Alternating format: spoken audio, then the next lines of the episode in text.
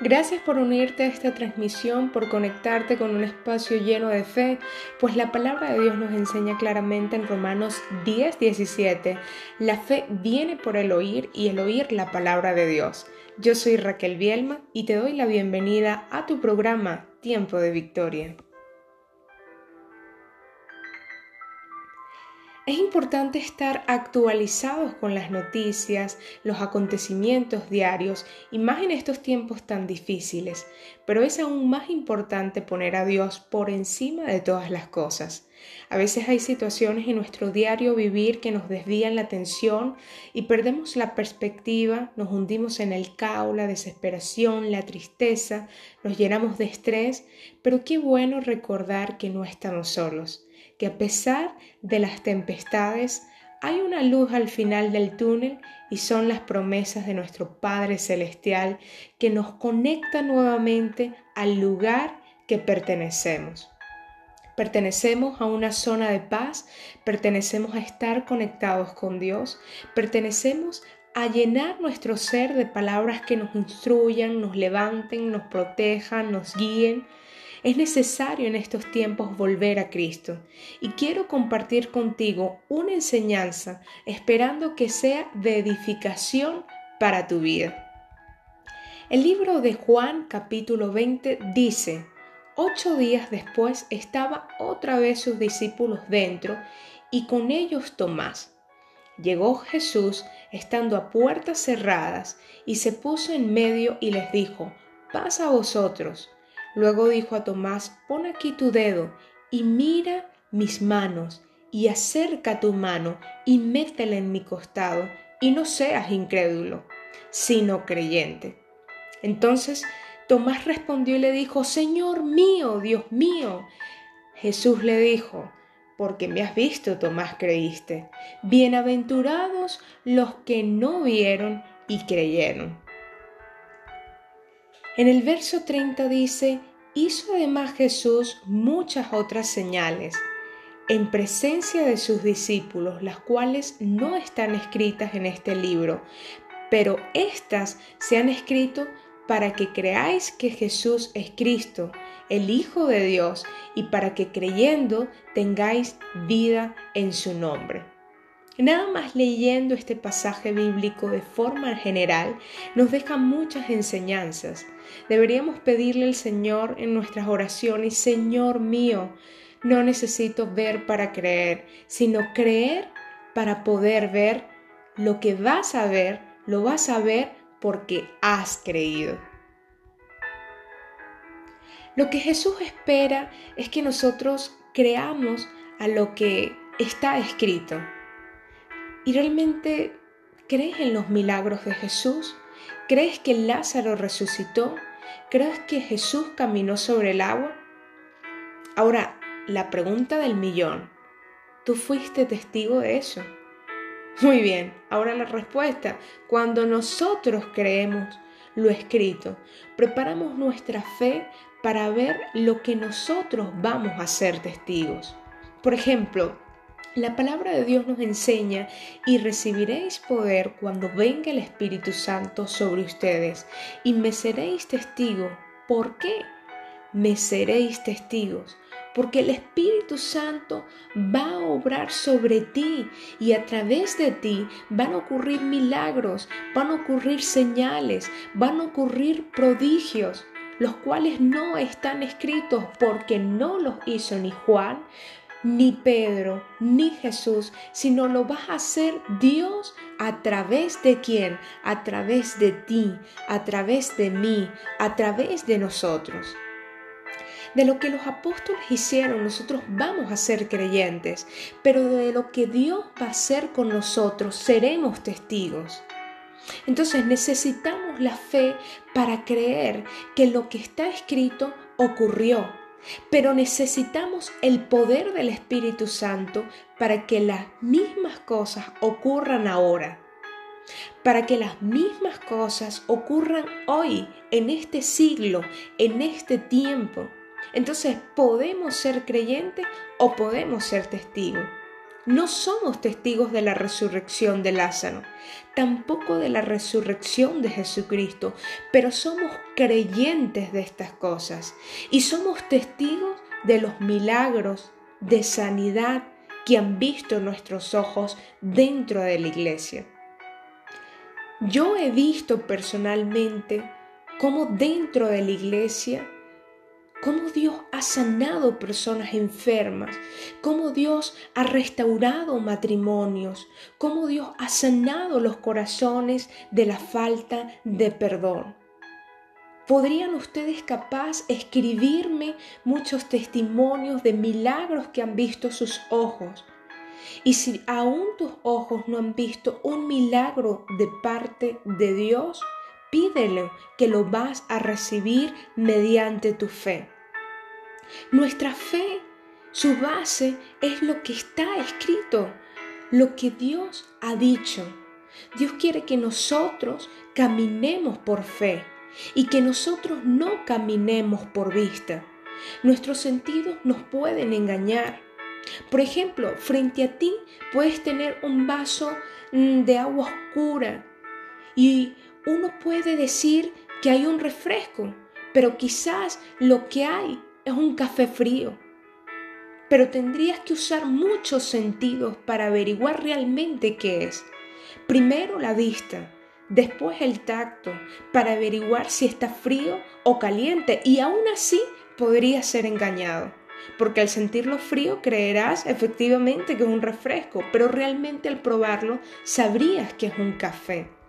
Nuestros sentidos perciben algunas cosas, pero la fe es otro sentido que percibe otras.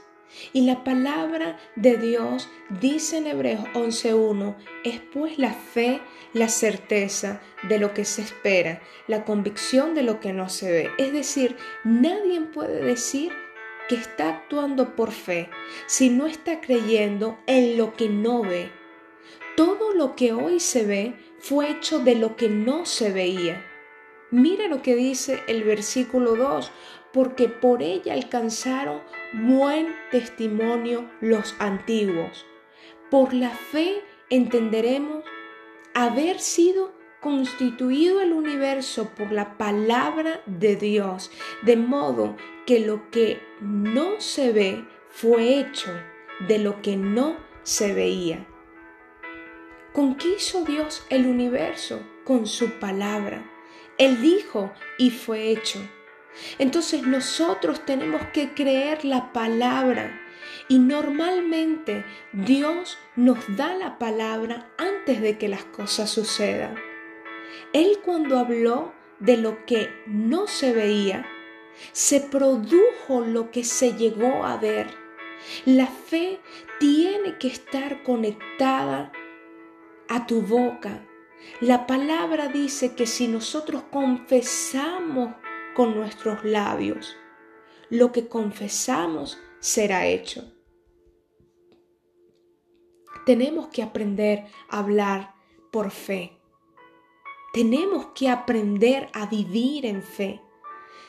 Cuando uno habla fe, que es la certeza de lo que se espera, la convicción de lo que no se ve, entonces estoy hablando algo que, que ahora mismo yo no tengo, pero tendré. Algo que voy a lograr antes de que las cosas sean creadas. Entonces, tiene que existir en la mente, tiene que existir en tu imaginación una palabra que genere fe. Todo antes de ser creado fue una idea, fue un deseo, fue un sueño, fue una ilusión. Fue una ilusión que alguien tuvo, porque para uno llegar a cubrir sus necesidades es mucho más fácil llegar a cubrir cuando uno tiene un sueño que cuando uno está concentrado en las necesidades. Si usted quiere dejar de afanarse por sus necesidades, deje de pensar en las necesidades y empiece a pensar en un sueño. Dios tiene muchos sueños y muchos planes de antemano para ti. Simplemente tienes que creer. Hay una frase que dice, si usted le quiere pegar a las estrellas, le tiene que apuntar a la luna, si no las estrellas se te van a pegar en el poste frente de tu casa. y es que cuesta apuntar un poco más alto. Y si de todas maneras tienes que apuntar, ¿qué estás esperando? Si usted quiere salir de ese nivel de estrés, de esa angustia, de ese afán, empieza a pedirle a Dios un sueño. Sueña con algo en la vida. El soñar con algo en la vida te va a permitir llegar a otro nivel. Las necesidades van a seguir existiendo, pero va a ser más fácil soportar el tiempo de la prueba si tienes un sueño, si estás aferrado a la palabra de Dios. Todo de hecho lo que actualmente ven tus ojos, lo que realmente tocan tus manos, fue hecho de lo que no se veía. Todo, todo, todo. Así es en la vida. Dios creó de la nada todo lo que hoy podemos ver. Y es así como nosotros debemos de comportarnos. En 2 de Corintios capítulo 5, 7 dice, porque por fe andamos y no por vista. Donde te encuentres en este momento, di, yo camino por fe y no por vista. Eso tiene que ser un sueño, tiene que ser un deseo, tiene que convertirse en una acción para ti. Nosotros necesitamos caminar por fe y no por vista. ¿No será que tu abundancia de recursos está siendo tu peor estorbo para ejercer la fe? Por eso cuando la escasez viene de cualquier forma y en cualquier manifestación, hay que bendecir a Dios. Por eso la Biblia dice dar gracias a Dios en todo. ¿Por qué? Porque tú no sabes si eso que tú estás viendo como un problema se va a abrir tu mayor oportunidad. No camines por lo que ves, camina por fe, no camines por vista se puede hacer en la vida. Esto se puede lograr. ¿Cuántas cosas tiene Dios para nosotros? Mira lo que dice el Padre nuestro. El pan nuestro de cada día, dánoslos hoy. Él no dijo, el pan nuestro de cada día, a tu voluntad. No, Dios no enseñó a orar así. Jesús no enseñó a orar así. Jesús no dijo, y cuando ustedes oren, digan, el pan nuestro, dámelo cuando quieras. No, ¿qué tipo de oración es esa? ¿Realmente crees que podrías impresionar a Dios con esa falsa humildad? Y con todo el respeto lo digo. Pero es que muchas veces tiene miedo de expresar muchas personas lo que hay en su corazón. No le tengas miedo a Dios. Acércate a su presencia. Dios ya conoce de antemano lo más profundo de tu corazón. Es más, el salmista David decía, Señor, revélame y líbrame aún de los pecados que para mí son ocultos. Dios conoce más de ti que tú, de, de tu misma historia, de tu misma vida. Si realmente te estás muriendo de las ganas porque Dios haga algo hoy. Y Dios sabe eso. Entonces, ¿por qué no empiezas a expresarlo mediante tu fe? No esperes 15 días. No dejes para mañana lo que puedas hacer hoy. Acércate al Padre, así como nos los enseñó. El pan nuestro, dánoslo hoy.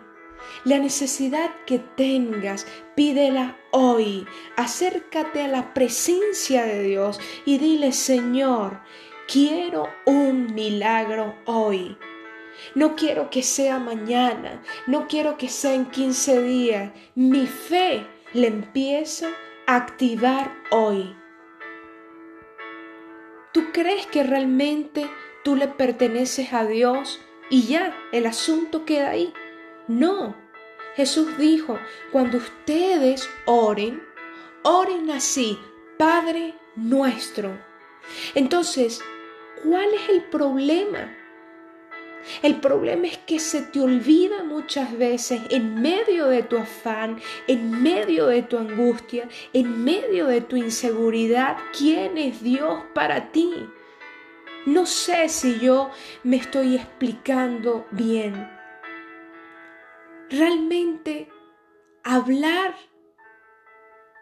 tu hablar no debe depender de lo que tú veas. Tu hablar debe depender de lo que está escrito en las promesas de Dios. Mateo 9:27 dice, pasando Jesús de allí, le siguieron dos ciegos. Mi pregunta es, ¿cómo hicieron los ciegos para seguirle? Qué pena que el que es ciego le pueda seguir y muchas personas con tantísimas habilidades, con tantísimas, con todos sus sentidos activos, les cueste tanto el acercarse a Dios. Dice, dando voces diciendo, eh, decían, ten misericordia de nosotros, hijo de David. Y llegado a la casa, vinieron a él los ciegos y Jesús les dijo, ¿creéis que puedo hacer esto? Y ellos dijeron, sí, Señor. Entonces les tocó los ojos diciendo, conforme a vuestra fe os sea hecho. Le siguieron sin verlo. ¿Cómo le siguieron sin verlo? Usaron el oído, usaron eh, el poder escuchar la voz de Jesús usaron ese oído para poder seguir sus pasos. Capaz escucharon los gritos de la gente, la multitud que les seguía. Se dejaron guiar por otro sentido para poder llegar ahí. Con razón Jesús les dijo, ¿creen que pueden hacer esto? Él ya sabía que ellos creían. Él diría, pero si esto hombres ya me están siguiendo sin ver. Lo único que falta es que ellos vean. Me están siguiendo sin ver. Me están siguiendo porque quieren la vista para poder apreciar todo lo que mi Padre creó. Pero no necesitaban la vista para tener éxito. Su éxito ya estaba asegurado cuando ellos activaron su fe. Ellos demostraron su fe, porque la fe tiene que ser demostrada a través de hechos, a través de acciones. Ellos siguieron a Jesús sin poderlo ver y llegaron a casa. Imagínense cómo hicieron. Capaz se conocían las calles, capaz se conocían las plazas. Lo cierto es que ellos llegan allí de modo surprise. Estamos aquí Jesús. ¿Ustedes creen que yo puedo hacer eso? Él ya sabía que ellos creían. Era una forma de ellos decirle, sí podemos seguirte sin verte. Imagínate lo que pudiéramos hacer nosotros si nos dieras la vista y les devuelve la vista a Jesús. Y mi pregunta para ti es, ¿qué vas a hacer tú? ¿Vas a seguir caminando por vista? Capaz me dices, Raquel, me llegan tus palabras, pero aún tengo dudas. ¿Qué es caminar por vista y no por fe? Yo te explico. Cuando tú recibes un cheque al final de mes o 15 días o un cheque diario de un labor que tú hayas hecho, y te pongo un ejemplo de economía, porque en la economía se requiere de mucha fe y más hoy mm, que nunca. Y tú lo miras y dices, no, esto no me va a alcanzar.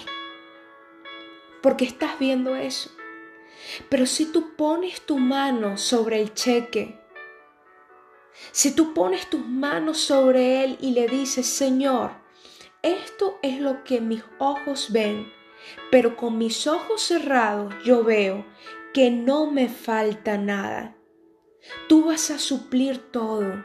Mi mente no entiende cómo, mi mente no entiende de dónde, mi mente no entiende de qué forma, pero tú me vas a suplir.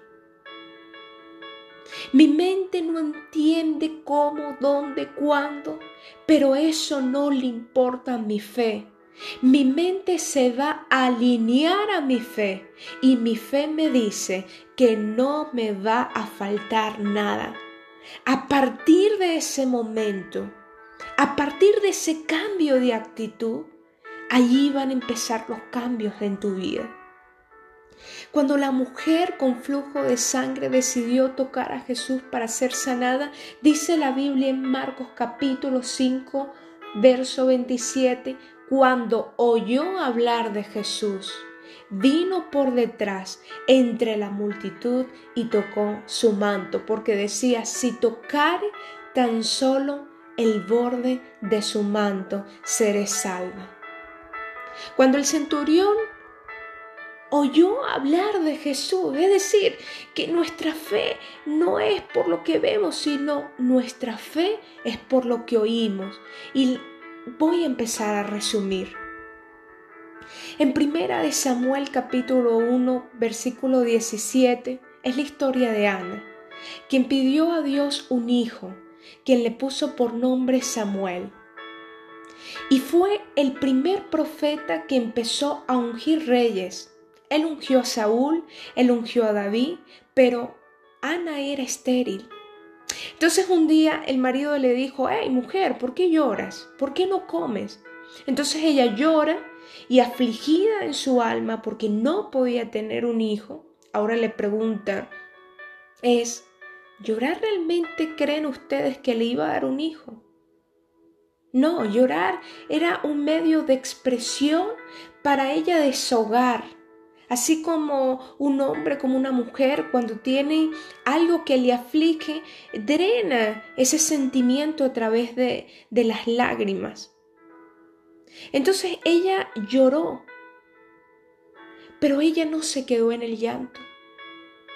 Ella no se quedó en el suelo.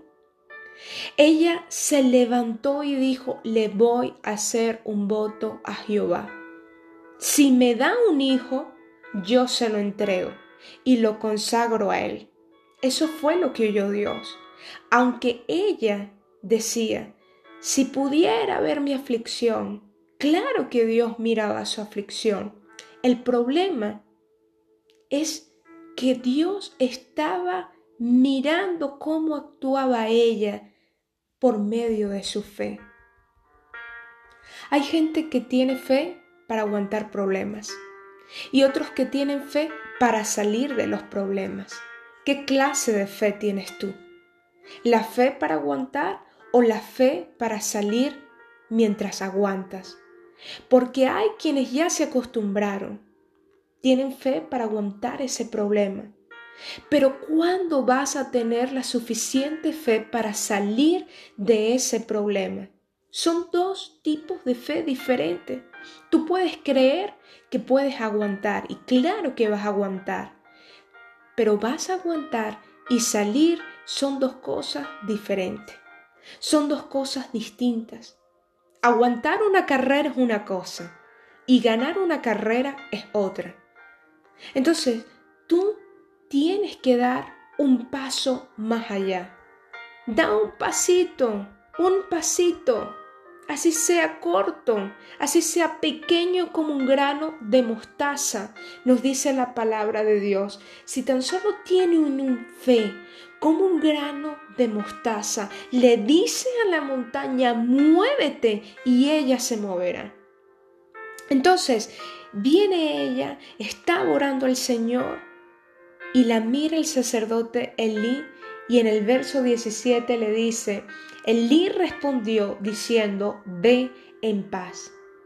Mira lo importante de la palabra de un pastor, la palabra de un líder, la palabra de un profeta. Capaz me estás escuchando y me dices, Raquel, es que me siento completamente solo. Siento que no tengo una palabra de ánimo. Hoy vengo a decirte de parte de Dios, ve en paz. El Dios de Israel te otorgue la petición que has hecho.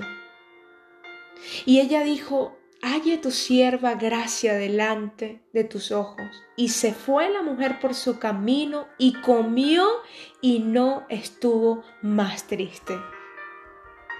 En estos puntos me detengo para ya finalizar, porque la fe va antes de los resultados finales. Ella creyó, ella creyó la palabra que le dio Elí. Le dijo, ve en paz y que Dios conceda tu petición. Ni siquiera Elí sabía en sí específicamente todo lo que había pedido, sino que él la miraba y miraba como ella susurraba, clamando, orando, pidiéndole a Dios. Y él lo que dice es, ve en paz. Y ella se levantó, siguió su camino. Cuando tú tienes fe, retomas el camino por el que ibas. No cualquier camino, el camino correcto, el camino a tu propósito, el camino a la visión que Dios tiene preparada para ti. La gente cuando tiene un problema se entristece, se deprime y deja de caminar el camino que tenía que seguir caminando. Lo primero que vas a hacer por fe es ponerte a caminar de nuevo en tu camino. Es ponerte a cantar, es ponerte a dibujar, es ponerte a crear, es ponerte esa habilidad que Dios ha depositado en ti, esa habilidad que has dejado guardada por momentos, por afanes de la vida. Es hora de activarla, es hora de retomarla. Es hora de que empieces a caminar por fe. ¿Por qué ella estaba triste? Porque había perdido un sentido su vida. Muchas veces nuestra vida, por momentos, por tropiezos, pierde sentido. Capaz te afanas, capaz te deprime, pero eso se acabó porque hoy la palabra de Dios te dice, se acabó, levántate y camina. La segunda cosa que, que Él le dice, que dice la palabra de Dios, es y comió. Aunque claro, hay algunos casos que esto no aplica, porque cuando más se deprime la gente, más come. Pero en este versículo la palabra y comió es la señal de recuperar el deseo de vivir. Cuando nosotros perdemos cosas que nos han importado tanto en la vida, pegan en el deseo de vivir. Porque cree usted que hay gente que, que, invierte en la bolsa eh, de valores y cuando esta quiebra se suicida. Porque perdieron todo aquello que era su razón de vivir. Pero su razón de vivir debería ser otra. Y esa razón debería ser nuestro Señor. Eso nunca nosotros lo podemos perder. En medio de problemas, en medio de victorias, en medio de desafíos, en medio de fracasos, siempre vamos a tener unas ganas de vivir para nuestro Señor, para seguirle a Él.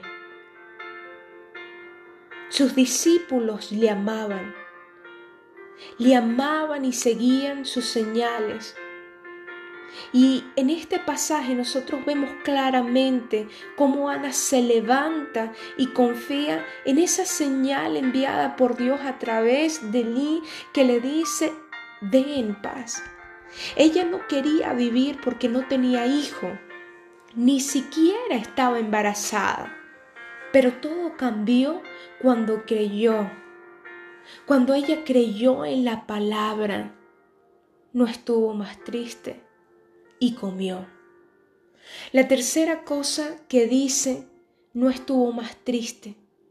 La fe, ponga atención, determinará tu nivel de emoción. Cuando ella creyó, su emoción volvió a ser normal. Lo que necesitas es creer. Cuando de verdad crees que lo que no ves, vas a verlo, eso es fe. Lo que no tienes, lo vas a recibir, eso es fe. Cuando retomas tu camino sin importar la circunstancia, eso es fe. Empieza a darle sentido a tu vida, alineando tus pensamientos, tus planes y tus propósitos a los pies de Cristo. Cuando tú alineas tu mente, tu fe, tus emociones a Dios, así como hizo Ana, realmente vas a empezar a caminar por fe. Repito, la fe determina el nivel de emoción. Y me dirás, Raquel, pero si estoy llena de ansiedad, si estoy triste, si siento que no puedo, tengo falta de fe, sí. Porque tu fe no puede estar en lo que observan tus ojos, en lo que miran bajo tus circunstancias. Tu fe tiene que estar depositada en Dios. Y no es que te diga que no puedes llorar. Tú puedes llorar, tú puedes drenar todo ese sentimiento a través de tus lágrimas. Dios las ha creado para que puedan ser expuestas al aire libre, por así decirlo. Pero lo que tú no puedes permitir es quedarte allí. Así que mi anhelo, mi deseo, como tu guía espiritual es que tú le clames al Señor, Señor, yo podré estar angustiado, yo podré estar afligido. Capaz yo yo sienta que no aguante con esta situación que estoy pasando en estos momentos. Pero más allá de mis lágrimas, yo decido levantarme. Yo decido recobrar sentido a mi vida mediante la fe. Yo decido creer en ti. Yo decido creer en tus promesas. Yo decido depositar mi confianza en tus manos. Deposita tu confianza en Dios. En sus manos siempre todo va a estar seguro.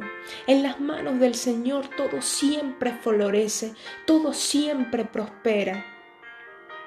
No podría cerrar esta enseñanza sin antes darte la oportunidad de seguir a Jesús como Señor y como Salvador.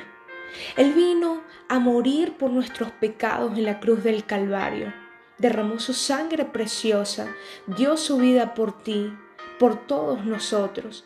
Y no importa cuán mal hayamos actuado en un momento determinado. No importa cuán malos hayamos sido en la vida, Dios murió por ti y por mí. Y hoy nos presenta una nueva oportunidad. Hoy Dios nos dice, ven. Ven a mis caminos, regresa a mí, entrégame todas tus cargas. Deposita tu confianza en mí. No te voy a decepcionar, no te voy a defraudar. Tengo lo mejor para ti.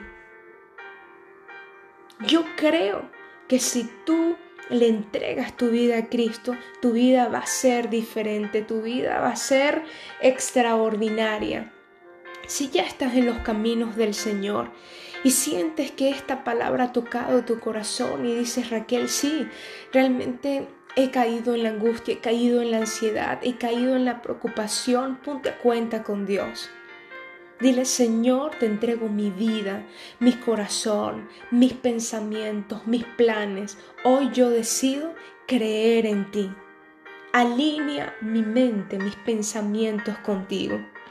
Y si tú por primera vez escuchas esta palabra, si quieres reconciliarte con el Señor, repite conmigo en voz alta y con mucha fe, Señor Jesús, en este momento, te abro mi corazón, perdona mis pecados, dame la vida eterna. Creo que eres mi Señor, creo que tú me has salvado, creo que me has perdonado, que me has levantado, que me has lavado con tu sangre y desde hoy soy una nueva persona. viviré en ti y el día que muera estaré contigo. Gracias Señor. Disfruta de la plenitud de Cristo. No te dejes vencer simplemente por lo que ve en tus ojos. Cree en la palabra, serás salvo tú y será salvo toda tu casa. Que Dios te bendiga.